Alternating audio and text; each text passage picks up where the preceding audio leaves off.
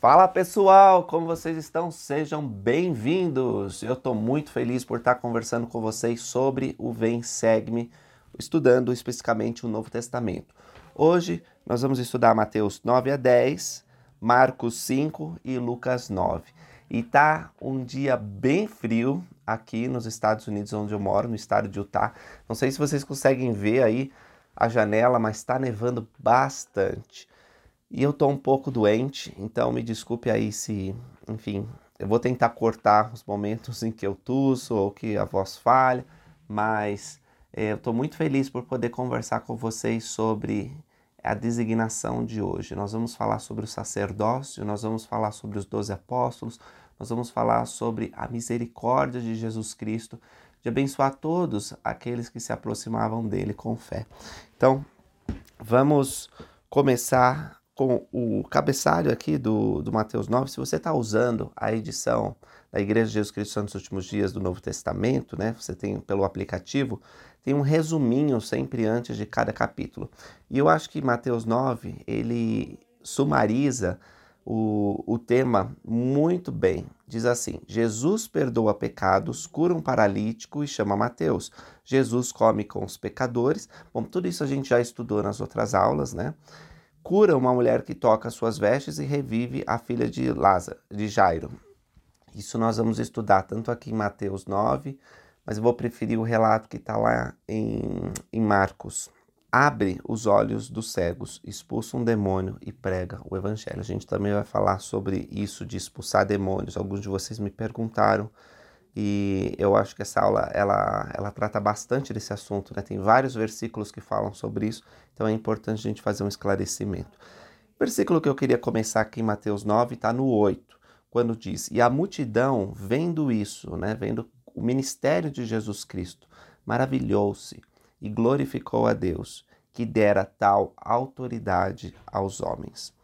Jesus, ele tinha autoridade. O que, que significa autoridade? Eu fui lá no dicionário e, e vi que o significado da palavra autoridade é direito ou poder de ordenar, de decidir, de atuar, de, faz, de se fazer obedecer. A autoridade, no, quando a gente fala no contexto do evangelho, ela vem de Deus. Deus tem autoridade. Jesus Cristo é Deus, ele tem autoridade em si mesmo. E essa autoridade se manifestava com o poder.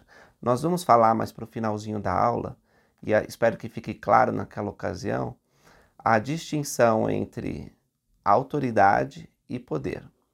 Mas para começar, é importante que a gente entenda que aqueles que não recebem a autoridade de Deus não podem agir em seu nome.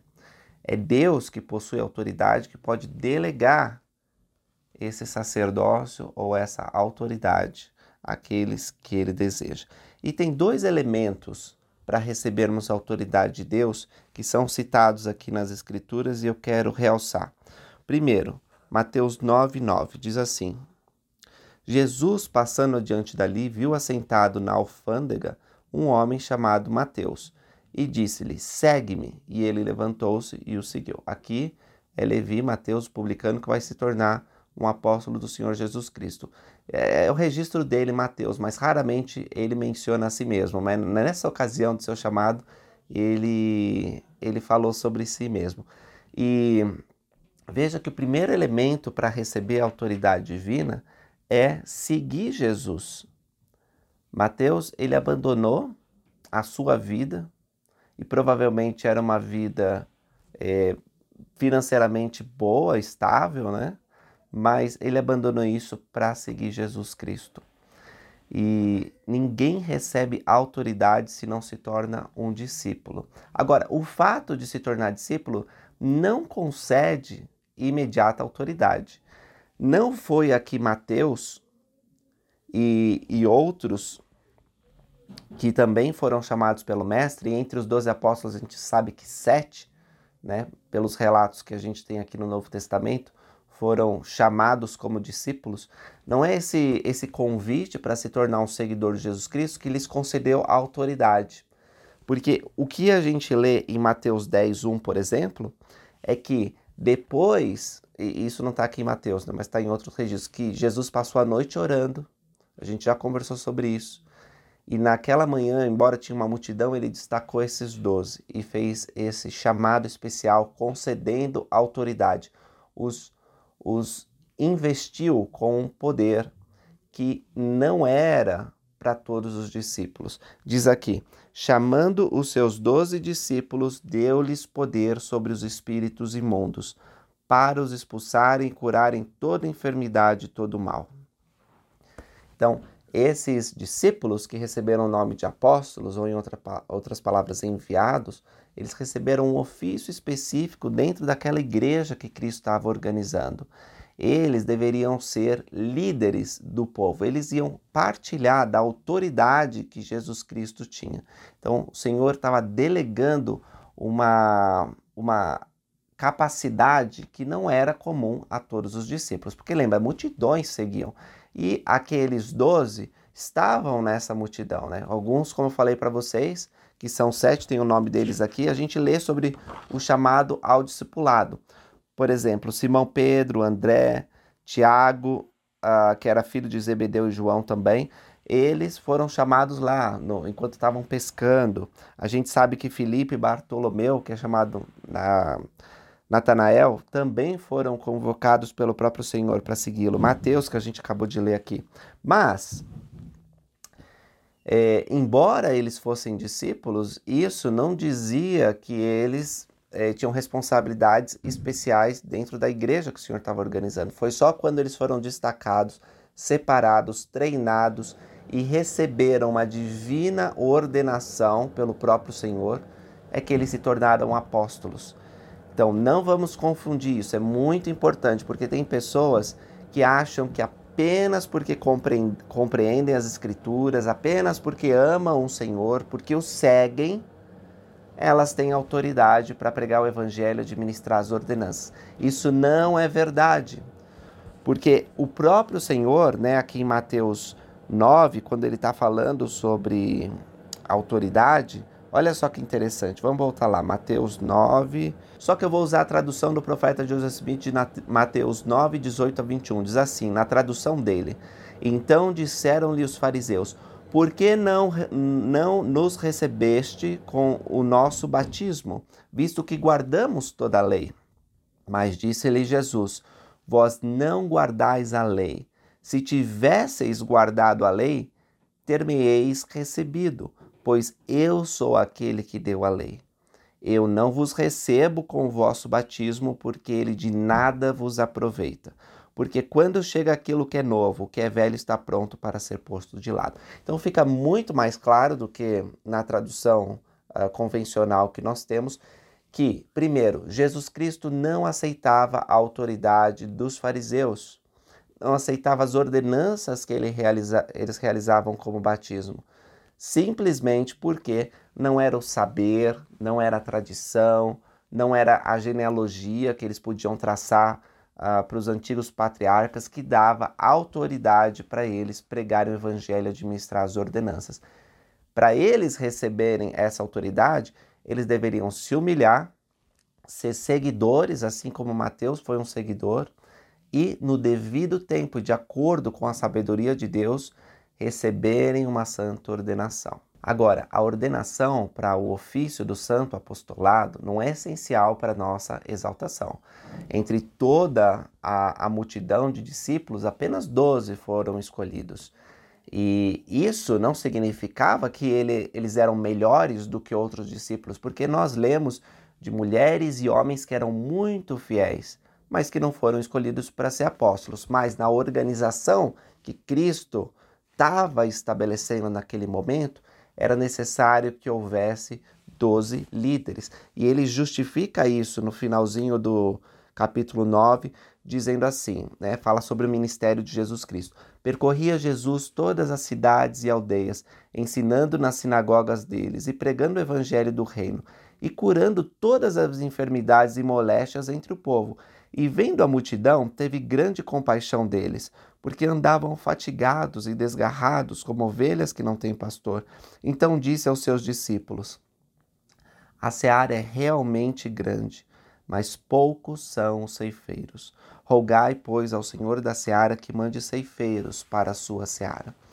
Então, Cristo ele queria abençoar aquelas multidões, mas era, era um homem, né? Um homem Deus, com certeza, o Salvador do mundo. Mas havia multidões e multidões e ele precisava dividir o trabalho. Assim como Moisés, que foi orientado por seu sogro Jetro a escolher homens para ajudá-lo na administração do povo, Jesus Cristo sabia que ia chegar um momento em que ele precisava escolher líderes para conduzir o povo de Deus.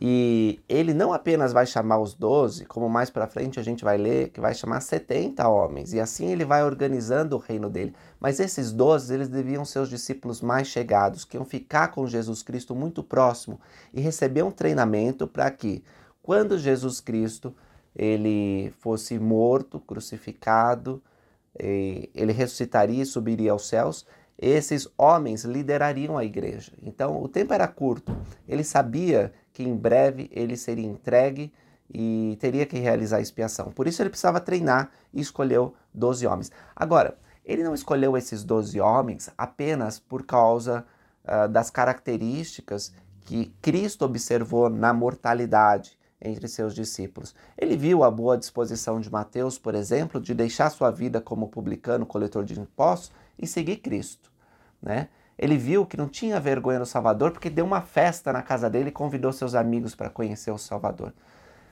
Ele viu também a boa disposição de Pedro, de João, mas Cristo sabia mais do que aqueles homens sabiam de si mesmos, provavelmente. Talvez eles tenham ficado muito surpresos de serem escolhidos como apóstolos. Esses discípulos mais chegados que iam ter dividir a autoridade de, de, pregar o evangelho, administrar santas ordenanças, que iam receber as chaves do reino de Deus na terra.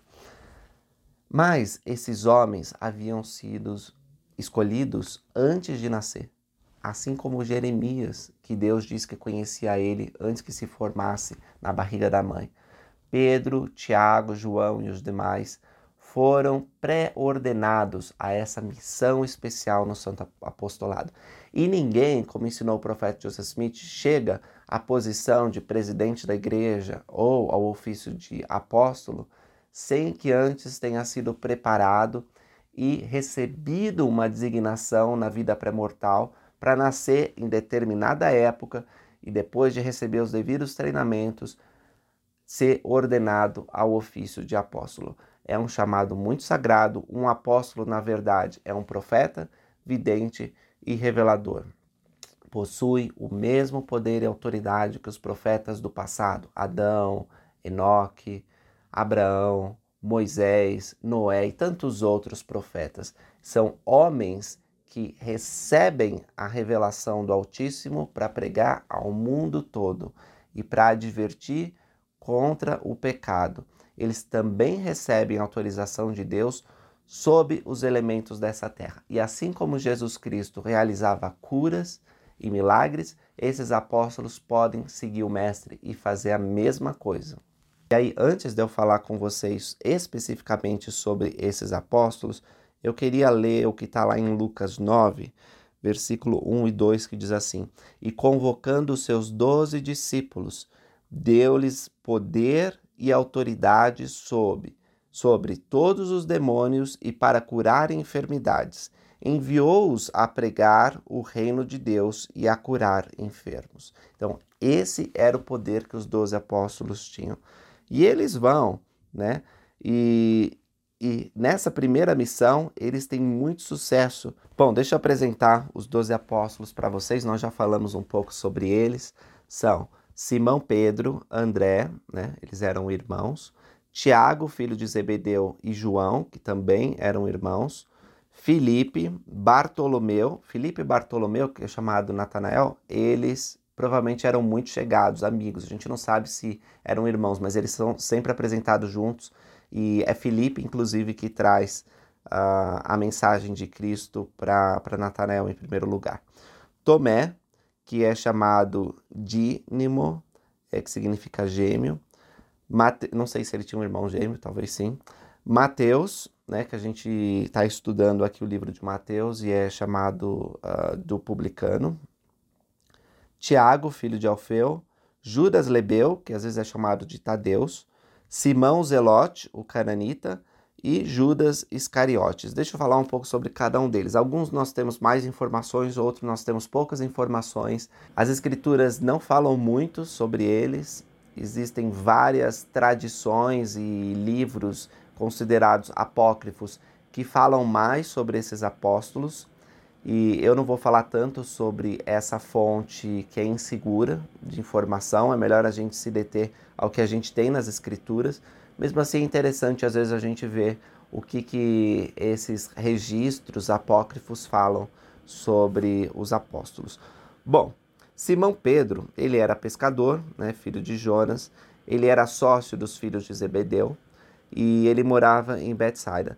Mas quando ele ouviu sobre Jesus Cristo, ele decidiu se mudar para Cafarnaum. Lembra que Jesus Cristo ficou um tempo lá, né? E o elder James e Talmud, quando escreve Jesus Cristo, diz que Simão Pedro, ele tinha é, era um homem estável, financeiramente ele estava muito bem.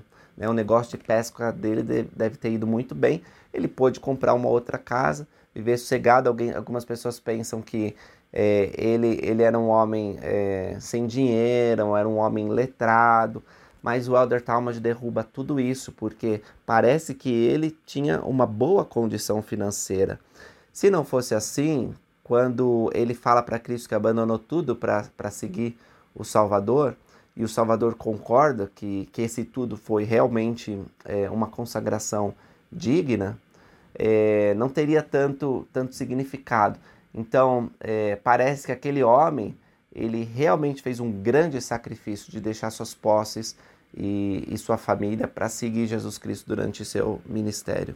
E sobre ele ser iletrado, essa acusação de que ele não tinha muita sabedoria vem pelos inimigos de Cristo, os fariseus, os escribas, porque provavelmente Pedro não, não era um doutor da lei, né? ele não tinha é, se especializado na, nas instruções dos judeus pela sinagoga, mas era um homem que conhecia as escrituras, um homem que entendia o evangelho e é um homem principalmente estava disposto a aprender.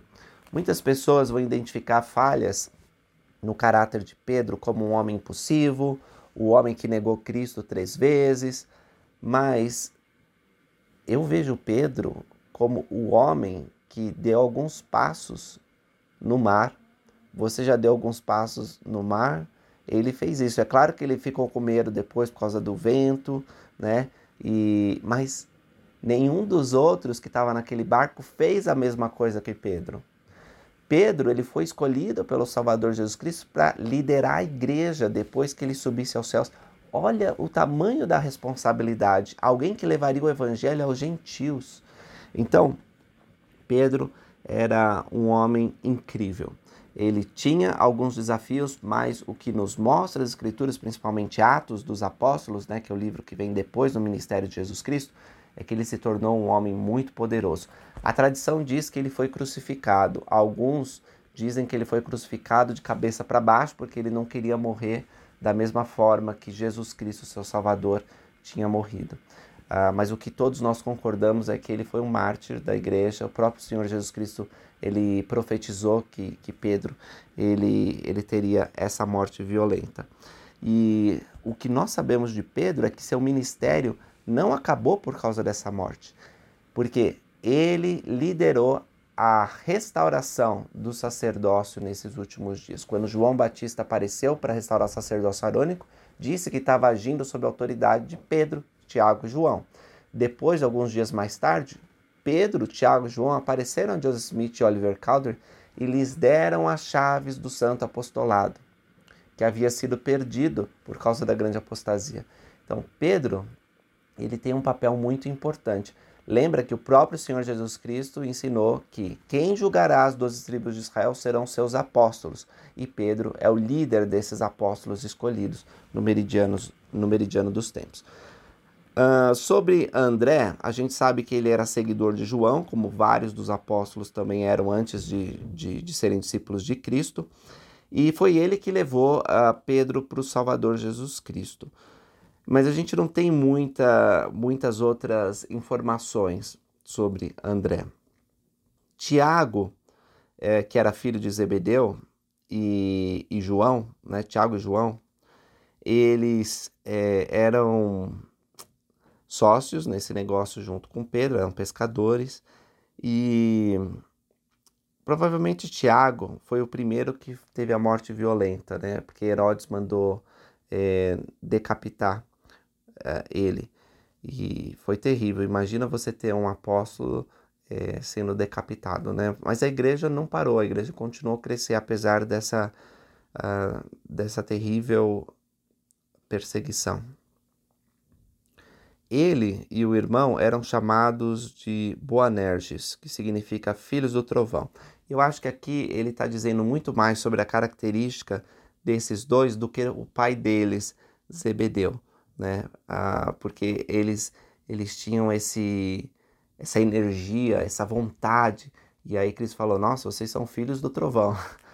E uma, uma ocasião também a mãe deles, junto com eles, chegou para Cristo e disse: Ó, oh, eu quero exaltação, né? Eu quero, eu quero que você coloque meus filhos lá no, no reino de Deus, no mais alto grau de glória. E aí o Salvador aproveitou e deu uma lição que esse desejo é importante da gente é, ser exaltado, né? mas é, a gente tem que guardar os mandamentos e tem que ser humilde para que nós possamos alcançar o, o servo, o verdadeiro líder é o líder servo, né, que segue os passos de Jesus Cristo com mansidão. João, ele João e Tiago, eles também estavam junto com Pedro na primeira presidência, assim que foi formada quando Cristo subiu aos céus. Eles estavam em ocasiões especiais, como a cura da filha de Jairo, que a gente vai estudar nessa aula. Eles estavam no Monte da Transfiguração. A aula também fala um pouco do Monte da Transfiguração, mas eu vou deixar para a gente tratar desse tema numa outra ocasião. E eles estavam no Getsemane, quando Cristo foi espiar pelos nossos pecados. Então, embora tivesse 12, esses três, eles tinham um, um chamado peculiar, um treinamento especial, porque, como eu falei, eles seriam os, os líderes da igreja assim que Cristo subisse aos céus. Sobre João, né, chamado João Amado, João Teólogo, é, talvez fosse o discípulo mais novo entre eles, né, ele é sempre retratado uh, nas pinturas antigas, nas obras de arte, como um homem que não tinha barba, mostrando que ele era jovem. É, ele ele tinha o desejo de pregar o evangelho, ele amava o Senhor, né? na, na, na, ceia ele reclinou no peito de Jesus Cristo e quando Cristo estava sendo crucificado disse a esse apóstolo amado, olha, cuida aqui da minha mãe, né? eis aí tua mãe, eis aí teu filho, e ele realmente cuidou de Maria. Uh, nós sabemos que nós sabemos que ele recebeu segundo o seu desejo de continuar na carne pregando o evangelho, então ele é um ser que foi uh, transladado e ele não sofre as dores, doenças ou a morte. Né? Ele está aqui entre nós ajudando a coligar Israel. E nesses últimos dias ele continua seu ministério. E, e, Pedro até questionou o Senhor, mas aí Jesus Cristo disse: Eu quero que ele fique, te importa a ti. Né? Os outros apóstolos, eles foram uh, um a um levados ao céu, a grande maioria por mortes violentas, infelizmente, mas estão salvos no reino de Deus, seres exaltados, alguns ressurretos, nós sabemos, como Pedro e Tiago, mas João, ele precisa continuar na terra para cumprir esse desejo de ajudar os filhos de Deus. Então, ele está aqui entre nós. Os outros apóstolos são Filipe.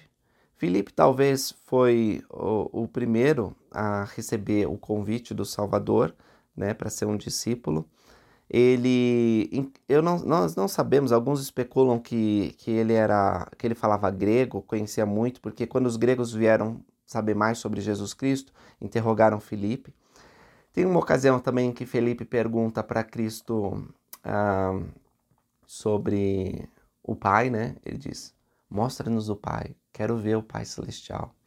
E aí Jesus aproveita para dizer Felipe estou tanto tempo contigo e você está me perguntando isso, quem me vê, vê o Pai. Né? É, é interessante a, a, algumas perguntas e algum, alguns pedidos que os apóstolos fazem para Jesus Cristo. E eu posso me ver completamente no lugar deles, né? Se tivesse com Jesus Cristo, talvez é, eu ia fazer alguns pedidos também como como eles estão pedindo algumas coisas que, que nós desejamos e, e nós não compreendemos muito bem ainda. Ptolomeu, Natanael, é aquele verdadeiro israelita que o Senhor elogiou, dizendo que não havia dolo. Né?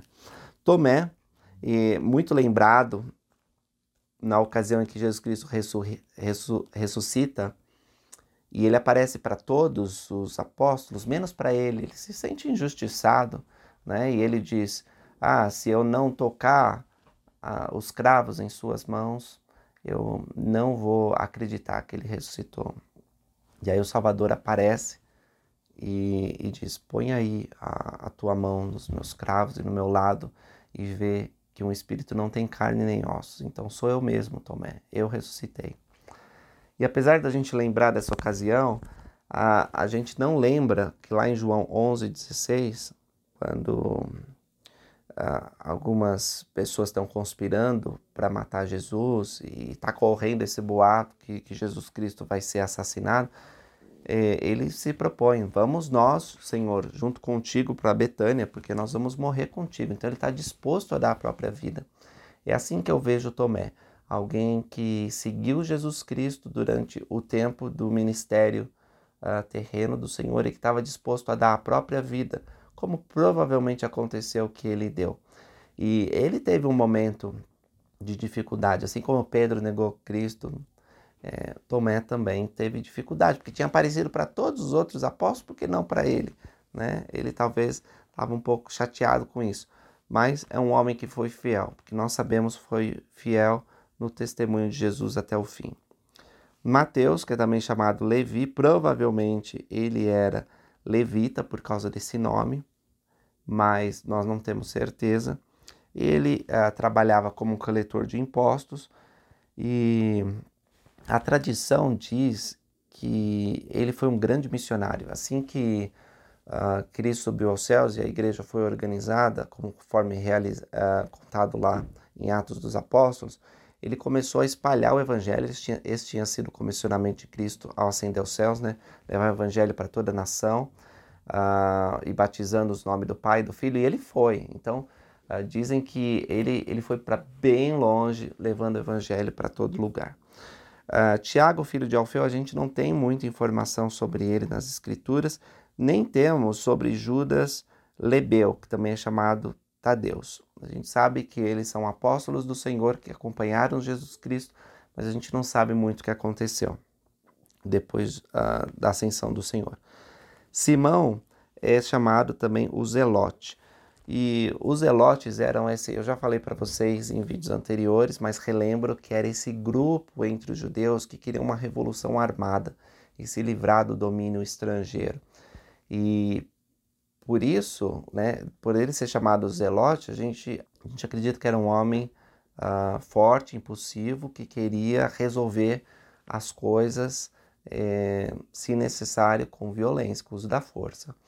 E ao seguir Jesus Cristo, ele aprendeu, como os demais apóstolos aprenderam, que o caminho do, do Senhor era muito mais elevado. Lucas 9, o versículo 6, conta a respeito da missão desses apóstolos. Saindo eles, percorreram todas as aldeias, anunciando o evangelho e curando por toda parte aos enfermos lembrando que eles percorreram todas as aldeias dos judeus.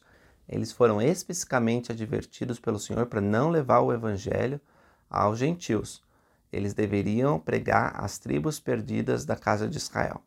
Mais para frente, né, o Senhor vai profetizar aqui e vai conceder essa autoridade a Pedro para que o evangelho seja levado a todo o mundo mas por enquanto eles deveriam concentrar sua missão entre os israelitas. E regressando os apóstolos, contaram a ele, Jesus, todas as coisas que tinham feito. Agora, deixa eu explorar mais sobre o momento, porque aqui em Mateus 10 a gente tem as instruções que Cristo deu aos apóstolos antes deles saírem em missão.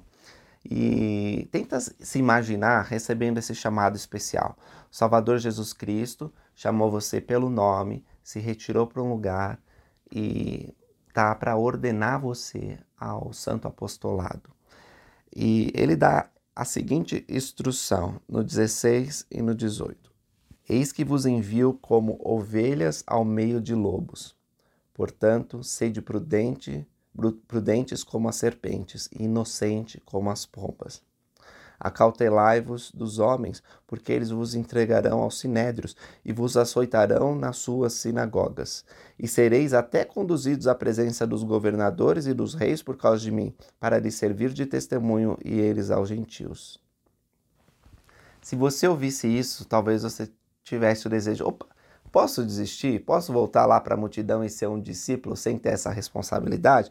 Porque que você está me dizendo aqui, Senhor, é que você, como ovelhas no meio de lobos, Poxa, uma ovelha no meio de lobos é, é perigoso, né? A ovelha provavelmente vai ser morta e devorada por esses lobos. Também diz que os homens nos entregarão a sinédrios, nos açoitarão nas sinagogas. Diz também que, que os apóstolos seriam conduzidos na presença de governadores e reis, não para receber um título real, um elogio, não, para servir de testemunho aos gentios, ou seja, para sofrer assim como Cristo sofreria. Mas eles não ficaram assustados com essa previsão.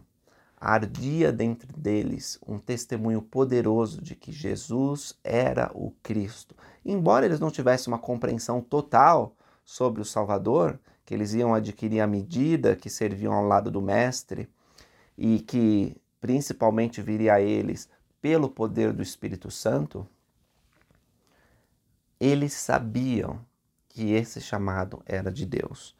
E apesar dessa desse discurso sobre a vida difícil que eles teriam a partir daquele momento em que eles aceitassem esse ministério, eles não desistiram. O Senhor disse: "E odiados de todos sereis por causa do meu nome, mas aquele que perseverar até o fim, será salvo.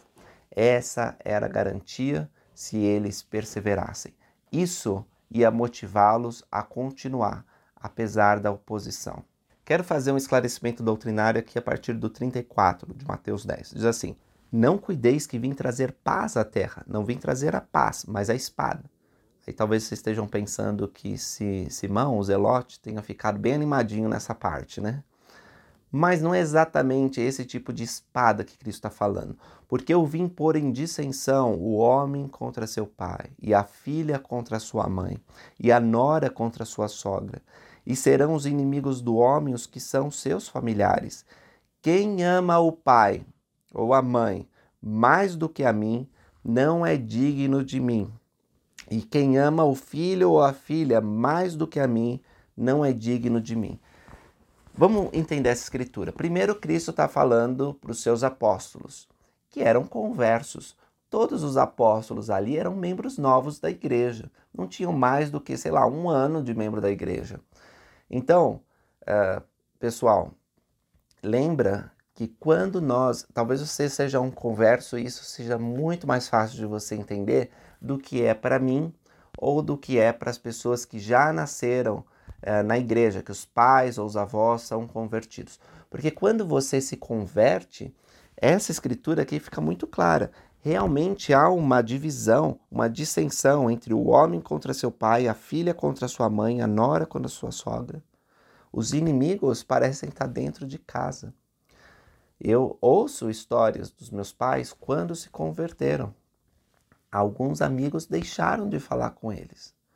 Alguns membros da própria família ficaram bravos com as decisões que eles tomavam. Ah, você vai na igreja de novo. Você deixou de fazer isso para sair com os missionários. Você vai fazer uma missão de tempo integral. Você é louco. Você vai perder é, a sua vida, né? Vai perder a oportunidade de estudar, de trabalhar, de casar por causa de uma missão. Então, as pessoas que não são da igreja, que não seguem Jesus Cristo como nós seguimos, não entendem esse compromisso e há conflito. O conflito é inevitável, vai acontecer. Quando Jesus Cristo disse que não veio trazer paz, isso não significa que ele não almeja paz. Jesus Cristo é chamado o príncipe da paz. E em muitas ocasiões ele pregou a paz. Vocês vão ver na designação dessa semana que Jesus Cristo, ele é um pacificador. Mas ele não é um pacifista. O evangelho de Jesus Cristo, ele às vezes pode trazer conflito, não porque nós desejamos esse conflito, mas porque a verdade precisa ser pregada e defendida. Então, se a sua conversão te levar a se afastar do seu convívio familiar, que seja. Porque aquele que ama o pai ou a mãe mais do que a Jesus não é digno dele. Não é fácil, é muito triste, na verdade, quando isso acontece, mas o Senhor prometeu que se nós formos fiéis e valentes em seu nome, todas as coisas nos serão acrescentadas. E eu tenho visto e testifico que, ainda que haja uma ruptura inicial por causa do Evangelho, do seu amor por Cristo, o poder de Deus é tão maravilhoso que, com o tempo, corações são abrandados e laços são refeitos. O poder de Deus ele cura, e ele pode unir as famílias. De fato, é o propósito dele que todos sejamos unidos em família. Então, não pensem por um momento que Cristo gosta da contenda, gosta da guerra. Não, mas ele anseia pela paz. Ele é o príncipe da paz. E para enfatizar esse ponto, eu quero ler com vocês Lucas 9. Eu já volto nessa nessa sequência, mas eu acho que é bom a gente fa falar sobre isso agora, lá em Lucas 9, versículo 46, diz assim: E suscitou-se entre eles, os apóstolos, né, uma questão a saber qual deles seria o maior. Então eles queriam saber quem que é o melhor, quem que é o maior entre nós. E vendo Jesus o pensamento do coração deles, tomou para si uma criança e pô-la junto de si e disse-lhe: Qualquer que receber essa criança em meu nome, recebe a mim. Qualquer que me recebe a mim, recebe o que me enviou, porque aquele que entre vós todos for o menor, esse será grande. Que grande lição! E continuando sobre o tipo de homem e mulher que nós precisamos ser como discípulos de Jesus Cristo, humilde como criancinhas, o Salvador continua ensinando. Lá no 49:50 diz assim: Respondendo, João disse: Mestre, vimos um homem que em teu nome expulsava demônios e lhe proibimos, porque não te segue conosco. Jesus lhe disse: Não lhe proibais, porque quem não é contra nós é por nós. Humildade. Mais uma vez, nos 52 a 56 mandou mensageiros adiante de sua face, indo eles entraram numa aldeia de samaritanos para lhe prepararem pousada, mas não receberam, porque o seu aspecto era como de quem ia para Jerusalém. E os seus discípulos, Tiago e João, vendo isso, disseram: Senhor, quer que digamos, desça fogo do céu e os consuma, como Elias também fez? Voltando-se, porém, ele repreendeu-os e disse: Vós não sabeis de que espírito sois, porque o Filho do Homem não veio para destruir a alma dos homens, mas para salvá-la. Então, se eles não querem receber a gente, vamos para outra aldeia. Mansidão. Os apóstolos tinham poder para invocar fogo dos céus? Com certeza tinham. Eles tinham a mesma autoridade de Elias. E poderiam fazer aquilo se fosse de acordo com a vontade de Deus. Mas não era isso que Jesus queria. Ele não tinha vindo para destruir, mas para salvar. Mais uma vez, 57 a 62. E aconteceu que, indo eles pelo caminho, alguém lhes disse: Senhor, seguir-te-ei para onde quer que fores. Disse Jesus: As raposas têm covis, as aves do céu ninhos, mas o filho do homem não tem onde reclinar a cabeça. E outro disse ainda: Senhor, deixa eu sepultar o meu pai, né? Enterrar meu pai. Jesus disse: Deixa os mortos enterrar os mortos. Ou seja, era necessária uma consagração. Vendo esses atributos de humildade, de serviço, mansidão, não dá para imaginar Jesus Cristo indo para uma revolução armada. Os ensinamentos dele, como eu falei para vocês antes, são revolucionários, mas ele não prega a revolução. A mudança tem que acontecer de dentro para fora. E por isso, continuando, é dito: quem não tomar a sua cruz e não segue após mim, não é digno de mim. Quem achar a sua vida, perdê-la, e quem perder a sua vida por minha causa, achará. Nós precisamos nos envolver no trabalho do Mestre com humildade, com mansidão e com consagração total.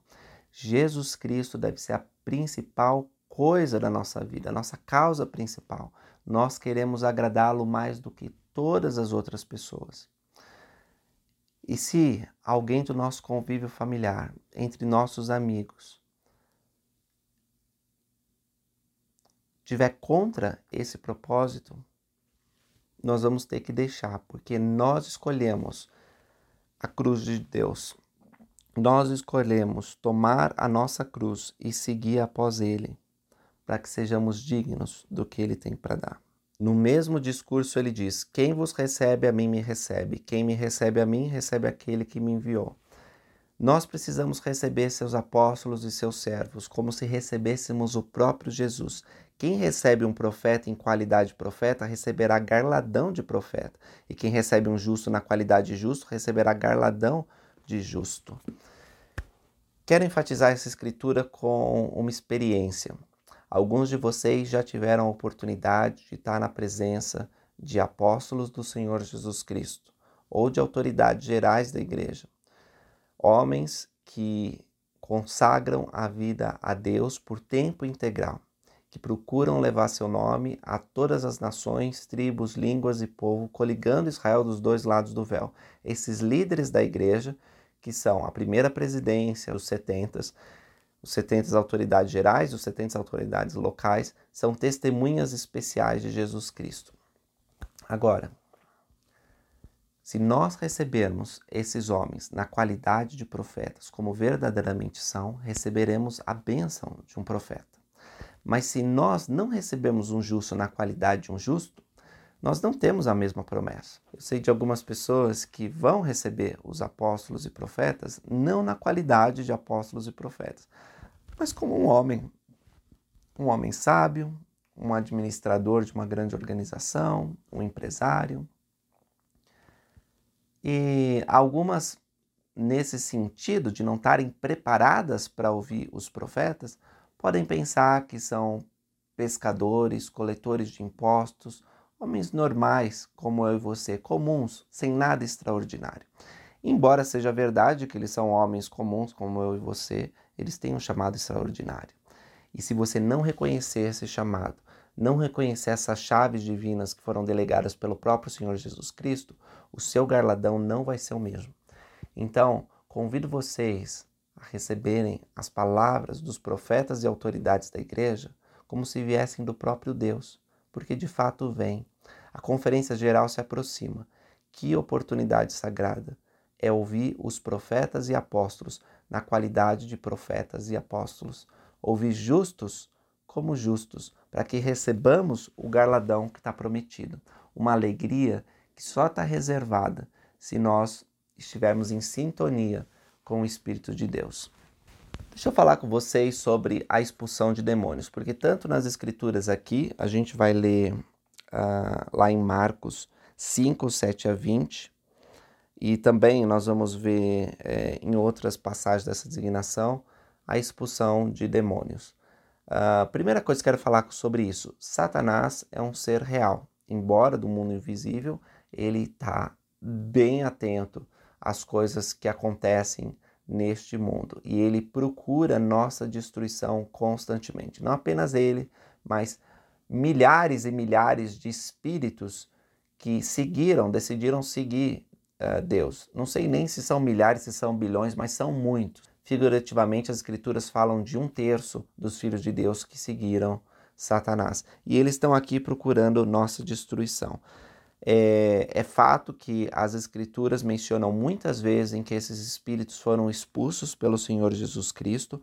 Nós sabemos que antes mesmo de Joseph ver o pai e o filho, Satanás estava lá presente, procurando impedir que Joseph fizesse aquela oração que ia mudar o mundo para sempre. Mas ele perseverou, e Deus o Pai e Jesus Cristo apareceram, e Satanás foi expulso. Nós também sabemos que o primeiro milagre da igreja restaurada foi a expulsão de Satanás por Joseph Smith, como eu já comentei com vocês nesse canal. Então, é, acontece, essas coisas acontecem. Eu tenho uma experiência pessoal sobre isso e depois eu vou ler algumas escrituras para entender é, a esse respeito. Uh, a igreja, vocês não vão ver na igreja de Jesus Cristo uma sessão de exorcismo. A gente não faz uma reunião, ah, vamos expulsar os demônios. Não é assim que nós cremos e não é assim que achamos que se deve operar o sacerdócio de Deus. Mas às vezes Satanás é abusado é, e tenta entrar nos corpos e, e persuadir que façamos coisas erradas. Quando isso acontece, os portadores do sacerdócio de Melquisedeque têm autoridade de Deus para expulsar é, o demônio, seja do corpo, seja da casa da pessoa. Eu lembro que era líder de zona na missão, ou seja, eu era responsável não apenas pela área que estava designado, mas por outras duplas missionárias em um determinado espaço uh, geográfico. E uma das, das duplas missionárias estava sendo constantemente atacada por espíritos malignos, porque iam na casa das pessoas e esses espíritos se manifestavam. E o missionário estava tão perturbado com isso que não sabia muito bem o que fazer. Claro, o presidente da missão entrevistou, ajudou ele a compreender e ensinou muitos princípios do evangelho que foram úteis. Mas eu me senti um pouco desqualificado porque eu disse a mim mesmo: eu nunca tive uma experiência assim, eu nunca expulsei um demônio, não que eu deseje eh, que isso aconteça, né, ter experiência, mas eu quero ajudar esse missionário e eu simplesmente não sei o que dizer.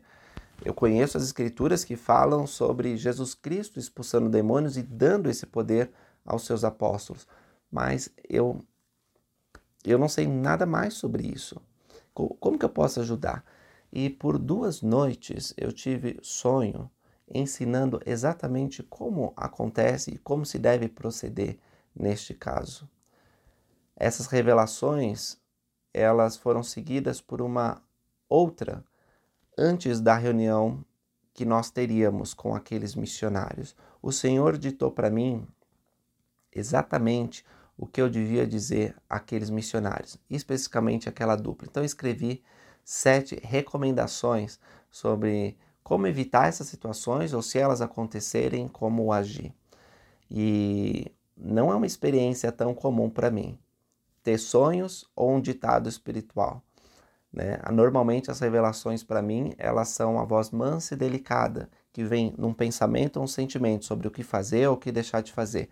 Mas naquela ocasião, como eu estava é, determinado a ajudar aquela dupla, o Senhor, em sua terna misericórdia, me concedeu a capacidade de aprender essas coisas por revelação.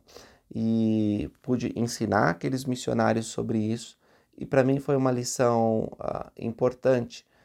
Mais tarde, um espírito maligno, ele, ele se, se apresentou e eu e meu companheiro, nós o expulsamos. Agora, vocês não vão ver muitas histórias sobre expulsão de, de demônios pelos missionários. Existem razões pelas quais nós não queremos compartilhar esse tipo de coisa. Elas acontecem, mas como o Salvador Jesus Cristo, ele ele faz, né? Expulsa e não quer mais saber daquilo. E vamos ler algumas escrituras para tentar entender esses princípios. Primeiro, lá em Moisés 1, que está na Pérola de Grande Valor, no versículo 21, aqui tem um confronto longo entre Moisés e Satanás, mas eu vou destacar o que está aqui no 21. Então Satanás começou a tremer e a terra estremeceu, e Moisés recebeu forças, invocou a Deus, dizendo: Em nome do unigênito, retira-te daqui, Satanás. Pois bem, aqui Moisés ele já tinha tentado expulsar Satanás outras vezes, mas foi só quando ele proclamou que, pelo nome do unigênito, Satanás deveria se retirar, isso aconteceu. E dali se retirou, sim, da presença de Moisés, de modo que ele não mais o viu. Então, é preciso receber a autoridade de Deus e proclamar em nome de Jesus para que Satanás ele saia. Em Doutrina e Convênio 50, os elders eles estavam preocupados uh, com essas manifestações espirituais. Diz aqui: a história de Joseph Smith afirma que alguns dos elders não entendiam as manifestações de diferentes espíritos espalhados pela Terra e que essa revelação foi dada em resposta à sua indagação especial sobre o assunto. Os chamados fenômenos espirituais não eram raros entre os membros, alguns dos quais afirmavam estar recebendo visões e revelações. Então o Senhor ele vai explicar que revelações, extraordinárias podem acontecer, visões, ministração de anjos, mas que essas coisas são feitas para edificar o reino de Deus. Existe uma ordem dentro do sacerdócio, existe um motivo pelo qual essas revelações são dadas. Existem muitos espíritos enganadores querendo nos desviar do caminho e fingir que estão dando revelações divinas. E nós precisamos ter cuidado com isso. E essa revelação eu recomendo que vocês leiam se, se quer entender mais sobre o assunto. Mas eu destaquei o versículo 2 que diz assim: Eis que em verdade vos digo que há muitos espíritos que são espíritos falsos, os quais saíram pela terra enganando o mundo. Vamos pular para o 13 e 14 que diz: Portanto, eu, Senhor, faço-vos essa pergunta: Para que fostes ordenados? Para pregar meu evangelho pelo Espírito, sim, o Consolador que foi enviado para ensinar a verdade. A missão que nós temos não é sair pela terra expulsando demônios. A missão que nós temos, que os apóstolos de Cristo receberam, que o próprio Cristo fazia, era pregar o Evangelho, ajudar as pessoas a receber o Consolador, receber paz nessa vida. Agora, eles encontravam desafios e às vezes até demônios e se estavam no caminho, eles os expulsavam e continuavam seu trabalho. Os demônios não impediriam Cristo de realizar a sua obra, não podem. Eles têm que sair quando o comando do sacerdócio é, é feito. 17 a 20. Em verdade vos digo: aquele que é ordenado por mim e enviado para pregar a palavra da verdade pelo Consolador no Espírito da Verdade, prega pelo Espírito da Verdade ou de alguma outra forma? Se for de alguma outra forma, não é de Deus. Também aquele que recebe a palavra da verdade recebe pelo Espírito da verdade de alguma outra forma. Se for de alguma outra forma, não é de Deus. Portanto, aquele que prega e aquele que recebe se compreendem mutuamente, juntos são edificados e se regozijam. O Espírito de Deus sempre edifica, sempre nos traz alegria. O Espírito de Satanás, pelo contrário, não traz esses sentimentos. Aquilo que não edifica não é de Deus, é trevas. Aquilo que é de Deus é luz, e aquele que recebe luz e persevera em Deus recebe mais luz, e essa luz se torna mais e mais brilhante até o dia perfeito. 26. Aquele que é ordenado por Deus e enviado, esse é designado para ser o maior, não obstante o menor e servo de todos, como a gente tinha comentado no 31 e 33. Portanto, acontecerá, aqui está a resposta, que se virdes manifestado um espírito que não podeis compreender, e não conhecerdes esse Espírito, perguntareis ao Pai em nome de Jesus. E se ele não vos der a conhecer, então sabereis que não é de Deus, que é um espírito maligno. E ser-vos-á dado poder sobre o espírito, e proclamareis contra esse espírito em alta voz, que ele não é de Deus. Não com acusações injuriosas, para que não sejais vencidos, nem com jactância ou regozijo, para que não sejais por ele apanhados. Então, se a gente usar palavras ruins, se a gente sentir orgulho dizendo, ah, eu tenho sacerdócio, eu tenho poder, nós seremos vencidos, porque está longe da humildade que é requerida por Deus para que tenhamos poder. No 35, o reino vos é dado pelo Pai, assim como o poder para vencer todas as coisas que não são por ele ordenadas. Então, os portadores do sacerdócio têm poder sobre os elementos, sobre os espíritos malignos, desde que guardem os mandamentos. E o 46. Vigiai, portanto, para que estejais prontos. Então, nós, portadores do sacerdócio, precisamos estar prontos, porque nem todos os portadores do sacerdócio que receberam a autoridade vão conseguir expulsar um demônio se forem chamados a fazê-lo. Nem todos os portadores do sacerdócio vão conseguir curar enfermos, nem todos vão reviver mortos. E sabe por quê? Não é porque Deus não deseja que essas coisas aconteçam, porque Ele deseja. O problema é que esses portadores do sacerdócio não têm poder. Uma coisa é receber a autoridade de Deus, outra coisa é receber o poder de Deus. A autoridade, ela é essencial para que tenhamos o poder, mas o poder é a manifestação dessa autoridade segundo nossa retidão. Se nós não estivermos guardados os mandamentos, se nós não estivermos prontos, porque estamos vigiando, orando, sendo o melhor que pudermos, não conseguiremos fazer as obras de Deus. Ninguém pode fazer milagre a não ser que creia e siga Jesus Cristo, porque os milagres, em última instância, são feitos por Ele. Nós precisamos ser limpos de mãos e puros de coração se nós quisermos ter poder.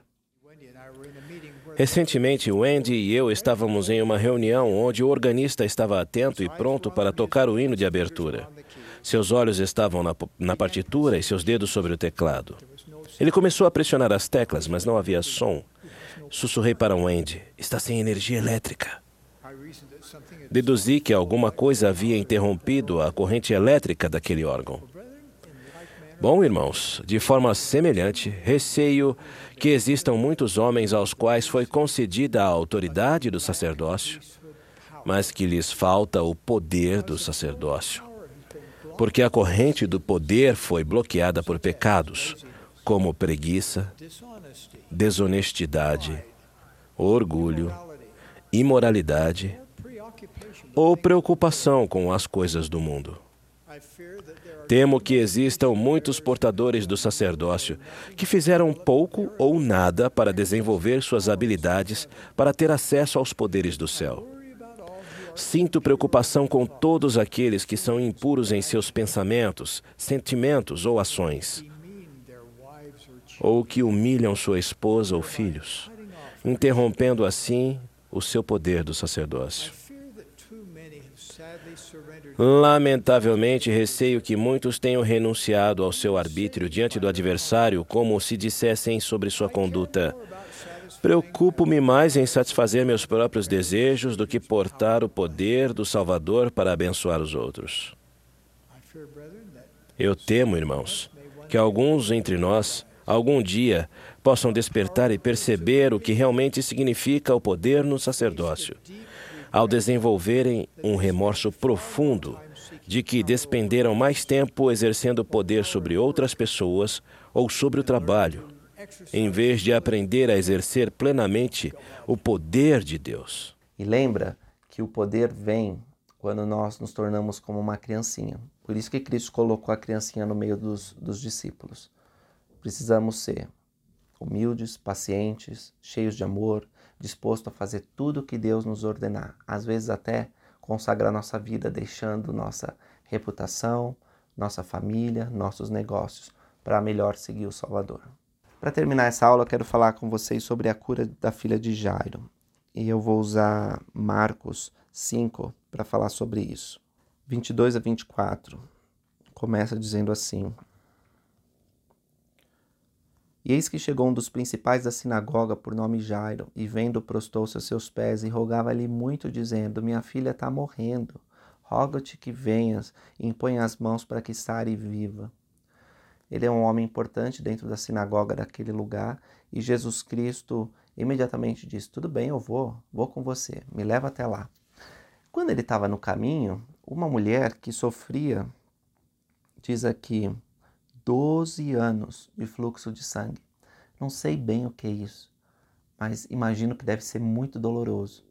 O sangue saindo e você não poder, é, de forma alguma, achar uma cura para isso. Ela tinha tentado, ó, tinha padecido muito com médicos, com muitos médicos, não foi um só, médicos já era difícil naquela época, mas muitos médicos haviam tentado e só tinha aumentado a dor dela e despendido tudo quanto tinha, quer dizer, todos os recursos dela, que para a mulher já não era fácil é, ter dinheiro naquela época, né? Mas tinha perdido tudo praticamente, nada lhe aproveitando, antes indo a pior.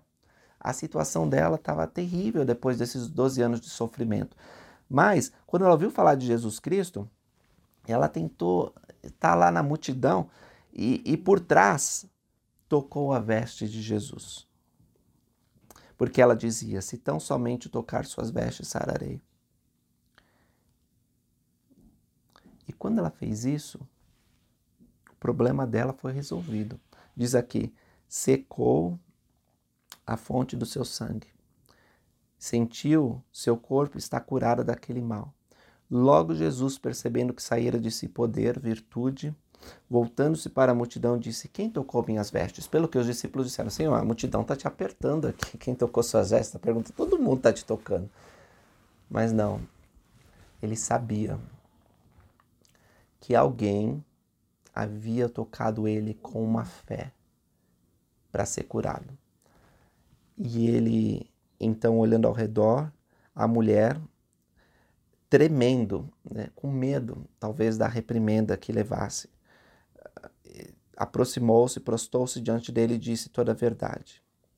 Pelo que Jesus, eu acho muito bonito as imagens e, e, e figuras e representações, até em vídeo que a gente tem, que é Jesus Cristo se abaixando né? porque ela devia estar sofrendo, devia ser difícil para ela andar, indo até ela e dizendo: Filha, a tua fé te salvou. Vá em paz, ser curada desse mal. Que lindo, que imagem linda. Cristo ele pode nos salvar, não importa quantos anos você está sofrendo, Cristo ele pode te curar. Que maravilhoso foi para aquela mulher receber aquelas palavras, porque ela não apenas foi curada, por ter tocado o pé de Jesus fisicamente, né, foi fisicamente curada, mas ela também foi curada espiritualmente, porque Jesus disse: A tua fé te salvou. Jesus pode nos curar em todos os aspectos. Bom, enquanto Helena estava falando com essa mulher, chegaram alguns dos principais do sacerdócio e disseram: Olha, Jaira, tua filha morreu. Talvez se Cristo não tivesse parado aqui para ajudar essa mulher, quem sabe dava tempo. Falaram isso não, né? mas pode ser que tivessem pensado, ó, se tivesse é, apressado mais. Imagina Jairo naquele momento que ouviu seus colegas uh, ou dos seus servos, não sei, né, alguém lá da sinagoga também, uh, disseram que tinha morrido. Nossa, ele deve ter colapsado, né? Mas aí Jesus logo disse: Não temas, crê somente, né? Fica aqui comigo, ela vai ficar bem. E ele não permitiu que ninguém entrasse, a não ser Pedro, Tiago e João. E quando eles chegaram, uh, eles viram na casa do principal do, do, da sinagoga um alvoroço de Jairo. Né? O pessoal estava lá já triste, chorando, pranteando. Pelo Cristo repreendeu eles, dizendo: Por que vos alvoroçais e chorais? A menina não está morta, mas dorme. Riram-se dele, porque sabia que ela tinha morrido, né? E ele só tomou consigo o pai, a mãe Entrou onde a menina estava deitada. Junto com Pedro, Tiago e João, né? E tomando mão da menina, disse: Talita cumine, que traduzido é menina, a ti te digo, levanta-te.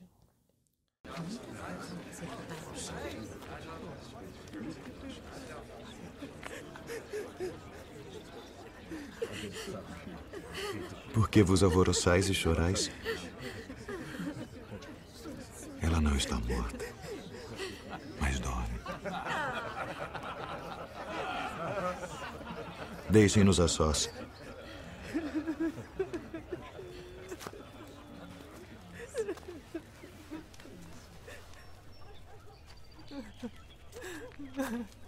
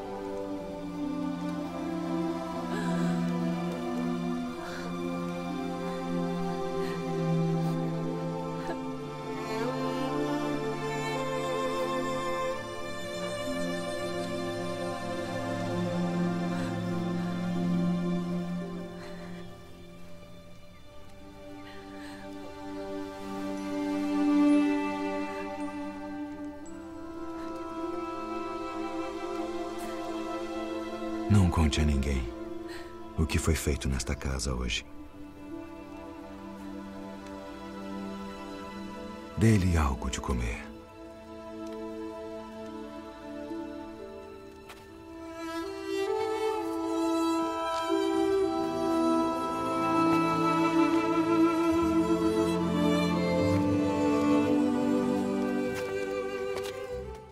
Logo a menina se levantou e andava, pois já tinha doze anos, e assombraram-se com grande espanto.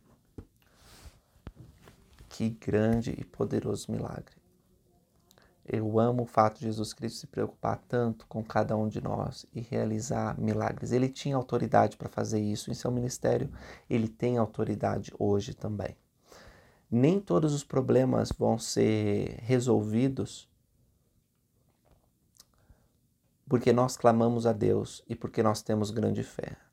Nessa vida, nós temos que viver com desafios, tribulações, morte, dor, sofrimento, e talvez nós tenhamos que carregar nossa cruz por muito tempo. Mas existe uma paz que Deus nos concede, existe uma alegria mesmo em meio à perseguição, existe uma felicidade que está reservada aos santos. E eu prometo que se você guardar os mandamentos de Deus, receber os servos dele com, com como eles são, apóstolos e servos do Senhor Jesus Cristo. O seu garladão vai ser completo. O fardo do Senhor é suave e você vai encontrar grande regozijo. Obrigado por terem assistido esse vídeo. Deixa aí nos comentários uma parte dessa aula que você tenha gostado e nos encontramos no próximo vídeo. Até mais!